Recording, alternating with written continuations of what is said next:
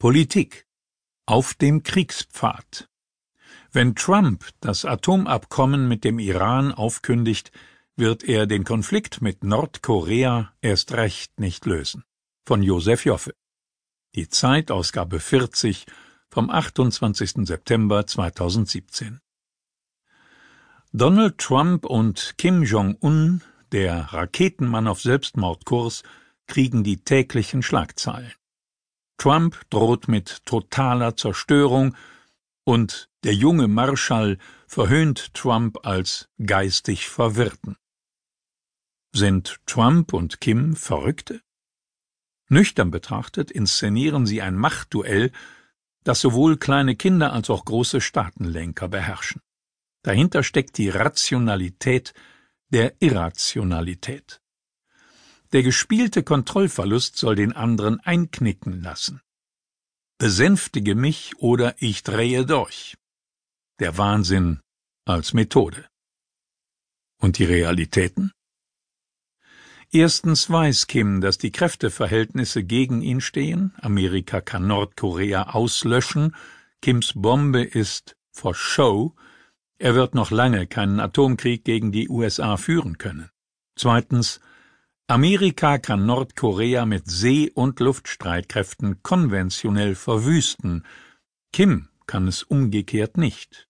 Anders als Kim besitzt Amerika Anti-Raketenwaffen zuhauf. Der tägliche Nervenkrieg ersetzt den echten Krieg. Doch hält sich der Trost in Grenzen.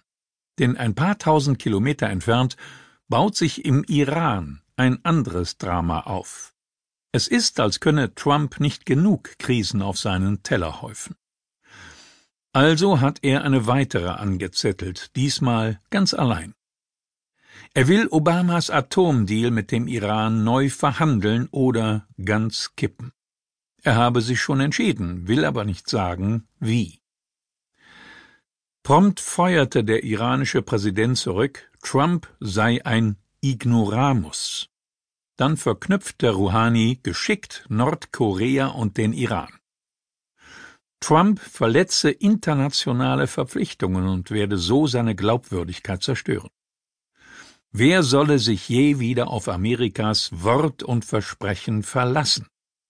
Folglich kündigt Trump den Iran-Deal auf, könne er auch keine diplomatische Lösung mit Nordkorea finden.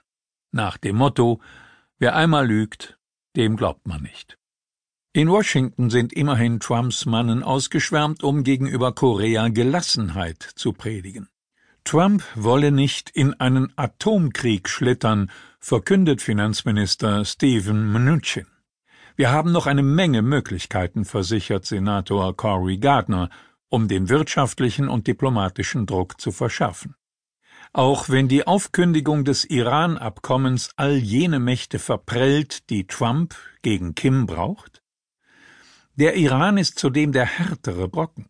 Sein Atomprogramm ist zwar eingehegt und die Bremsen sollen bis 2030 oder gar 2040 greifen, zerreißt aber Trump das Abkommen, wird Iran den Bombenbau über Nacht wieder hochfahren. Doch geht das Problem noch tiefer, betreibt doch Teheran eine ausgreifende Machtpolitik im Mittleren Osten, indem es zügig seine Raketenproduktion ausbaut und arabische Regime unterminiert. Für die Eindämmung iranischer Ambitionen muss Trump so viele Verbündete sammeln wie gegen Pyongyang. Wie sollte das gelingen, wenn Amerikas Wort nicht mehr gilt, sondern nur noch America First? Amerika ist zwar die Nummer eins, aber nicht allein auf der Welt. Schon gar nicht, wenn es um diplomatischen Druck und Sanktionen gegen Nordkorea und den Iran geht.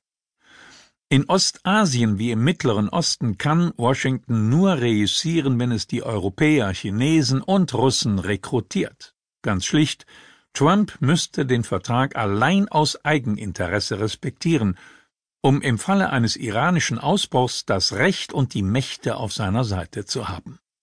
Eine solche Koalition schreckt die Abenteurer in Teheran ab und ermutigt die Besonnenen, die ihr Land in die Weltgemeinschaft zurückführen wollen. Trumps Alleingang würde vor allem Amerika schaden. Mag sein, dass der Iran nicht den letzten Schritt zur Bombe geht, doch so bitter es auch klingt,